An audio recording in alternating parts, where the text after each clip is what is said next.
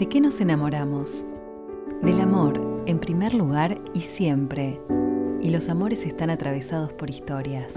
Historias de encuentros y de luchas, de idilios y catástrofes, de actos heroicos o crueles, de ternura y erotismo. Nuestras historias te van a conmover y todo lo que nos conmueve nos transforma. Historias que enamoran, un podcast de libros de Penguin Random House, grupo editorial. Hoy te presentamos Una vida en Oxford, la nueva novela de Gabriela Margal. Celeste ha sido la niñera de Boy desde que perdió a su madre y ha estado enamorada de Jack, su jefe, desde siempre. La relación entre ellos ha sido profesional y amistosa, pero ahora llegó la hora de decidir, irse o atreverse a vivir esta historia de amor. Deseos escondidos, un amor secreto, proyectos posibles. Una vida en Oxford, de Gabriela Margal. Gabriela Margal es escritora, historiadora y profesora de historia egresada de la Universidad de Buenos Aires. Desde 2006 escribe y publica novelas histórico-románticas, conjugando la investigación sobre mujeres y vida cotidiana con personajes de ficción. Me gusta mucho trabajar sobre identidad y amor y cómo el amor viene a preguntarte quién sos. Yo trabajo sobre identidad y sobre amor y sobre cómo el amor viene a preguntarte quién sos y a resignificar eso, eso que sos. Em, y bueno, eh, creo que eh, eh, eso trabajo desde, desde los inicios de mi escritura y esta novela es de, nuevo, es un, desarrollo sobre eso. esta, esta, novela, por ejemplo, tiene la particularidad de que hay mucha terapia. Eh, una de las primeras frases que, están en, la, novela es, bueno, los argentinos hacemos terapia, resolvemos así nuestros problemas, así que la protagonista Celeste va a hacer terapia.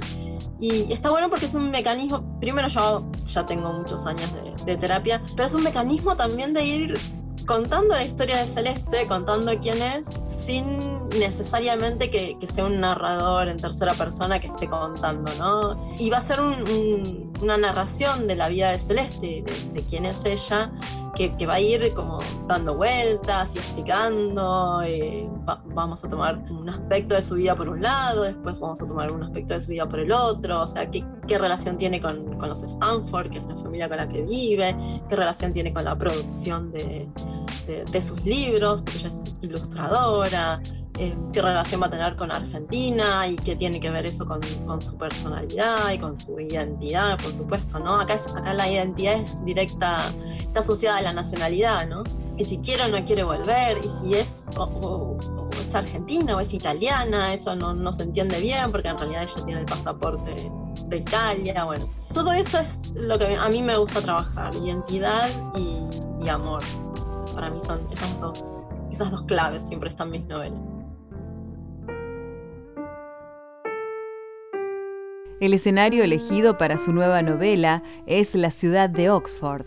Oxford es, un sueño, es una idea, es, una imagen automática que creo que tenemos todos de, un lugar de conocimiento, de un lugar asociado con Inglaterra, pero es, una idea muy, creo que fantasiosa, también juego con eso en, la novela, digamos, tiene mucho también de, construcción, de lo, que uno quisiera que ese, ese, lugar fuera. Era muy divertido escribir sobre una ciudad que no conocía, recurrí a esa maravillosa herramienta que es Google Street View.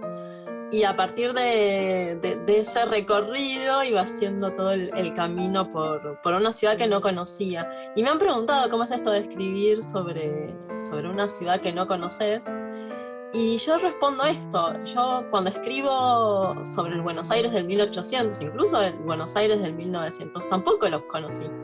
Así que es escribir a través de indicios, incluso es más fácil para mí, ya ahora saliendo de lo, ideal y poniéndome en, escritora, es mucho más fácil suponer qué es lo que hay en Oxford, cómo son las calles, los semáforos, los autos, etcétera, porque lo puedo ver, que suponer qué era lo que había en el, en el Buenos Aires del 1800, sobre todo, porque ahí no, no tenemos fotografías, no tenemos videos. En cambio, por ejemplo, en Buenos Aires del 1900 uno tiene algunas imágenes y grabaciones, filmaciones.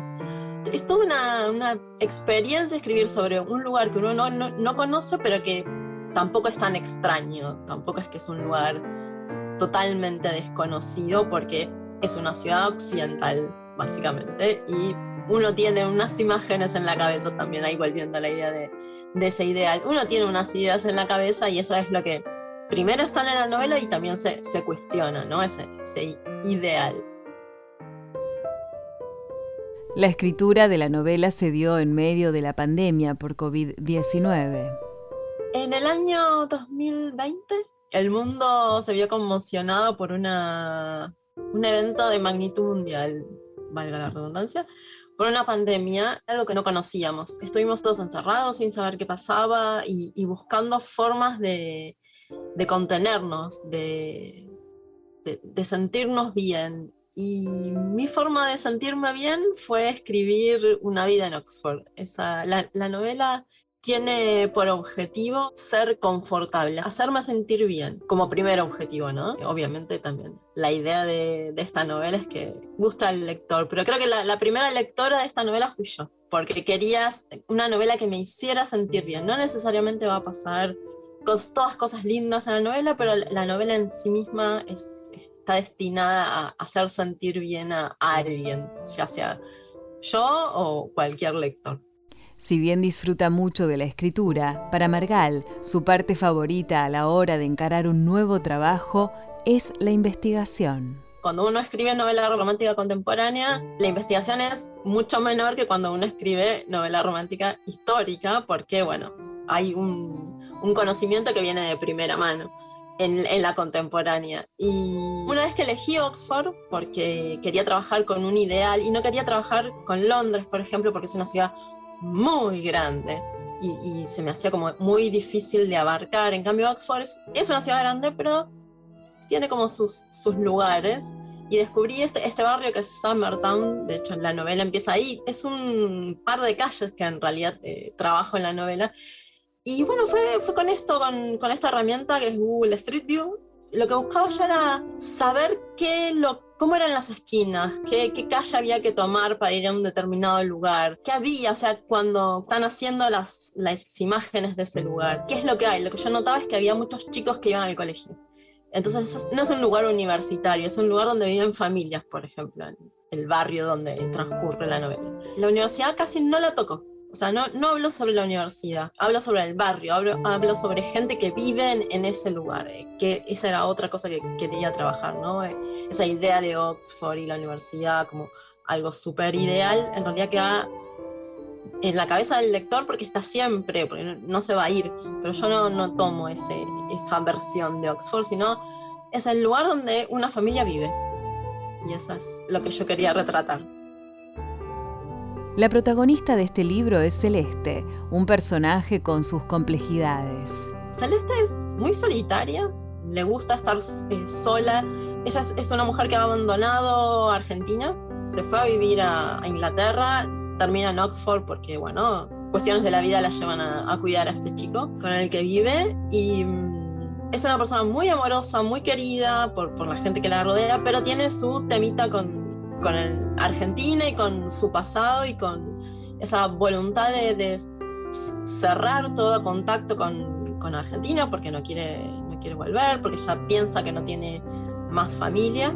Y la novela, bueno, va a ser toda una búsqueda de, de a ver si eso es cierto. si es cierto que no hay o no hay familia, o dónde está la familia, que también esa es una, una pregunta de la novela, ¿no? ¿Dónde está la familia? ¿Qué son las familias en este momento? ¿Qué es una familia en definitiva? O sea, ¿por qué podemos decir que acá hay una familia? Eh, y bueno, hay que, hay que responder qué es una familia para, para entender eso. Y también se destaca el papel de la doctora Rogers, incorporar un psicólogo en una novela tiene, tiene sus riesgos, porque uno puede caer como en el sobreanálisis de, de un personaje.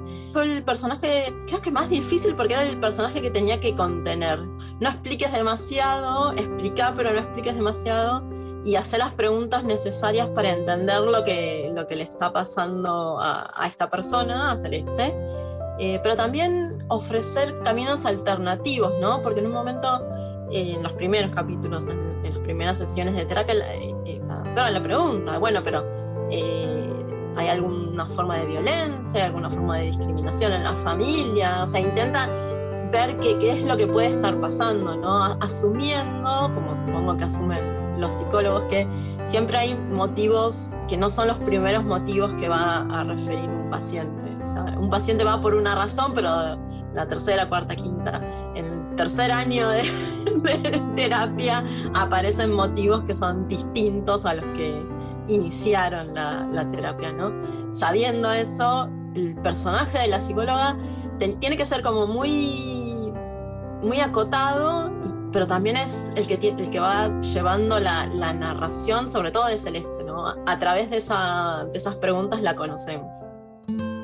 En cuanto a los personajes masculinos de una vida en Oxford, son tres. En esta novela lo que quería trabajar era una secuencia de, tres hombres, un abuelo, un padre, un niño, y también me centré mucho en establecer cómo eran estos tres, estos tres hombres. Y está John Stanford, que es el abuelo de este niño, que es un escritor inglés, como uno se imaginaría un escritor inglés, como ya famoso, ya consagrado. Y después está el, niño, Boy, que, es, eh, que también se llama John, los tres se llaman John, no es casual, digamos, quería establecer esa, esa relación que es un niño que tiene una niñera, ya está un poco grande, tiene 16 años y ya, ya no está para niñera, pero no, no la quiere soltar. Eh, y en el medio está Jack, que es el protagonista de, la novela. Lo que intento de, de, escribir con Jack es cómo es un hombre en este momento. Suena muy... Eh, amplio el concepto, pero es, bueno, ¿qué es lo que pasa con los hombres en este momento? O sea, él es un escritor, pero no es un escritor todavía tan famoso, es, reconocido, pero no es tan famoso como, su padre y tiene ahí en espejo a su padre y lo, lo admira, pero también compite con él a ver cómo funciona, pero también tiene a su hijo y a su hijo lo, quiere criar con libertad y ofrecerle la mayor cantidad de opciones posibles, ¿no? Es esa generación entre lo clásico y, y lo nuevo eh, que trata de, vivir la vida en este inicio del siglo XXI, que no es para nada fácil. Una amiga mía lo, lo definía como una generación intermedia entre, entre eso clásico y, y lo nuevo, eso que se está definiendo y que va a ser el futuro. Hay muchos motivos para enamorarse de la nueva novela de Gabriela Margal. Lo que me enamora de esta novela es que la construí para mí. Parece muy muy egoísta, pero en realidad es, es una novela que está hecha para hacer sentir bien. En, un primer, en una primera instancia era para hacerme sentir bien en esos primeros meses de la pandemia, pero obviamente después espero y tengo la, el deseo de que se convierta en, en algo que haga sentir bien a, a, los demás, ¿no? que es una novela reconfortante, que no, que no te haga sufrir mucho, que la leas y digas, ay, qué lindos personajes todos y Qué, linda historia, a pesar de que todos pasan por algún dolor, porque la vida es así. Qué, linda historia, qué lindo es cómo circula el, amor entre estos personajes. qué linda es la historia entre estos dos personajes principales. Pero sobre todo, cómo, qué lindo es cómo estas personas se quieren y se protegen entre sí. Esa es la idea de la novela. Historias que enamoran, un podcast de libros de Penguin Random House Grupo Editorial. Habitemos nuestro tiempo de lectura con historias que enamoran. Consulta nuestro catálogo en penguinlibros.com.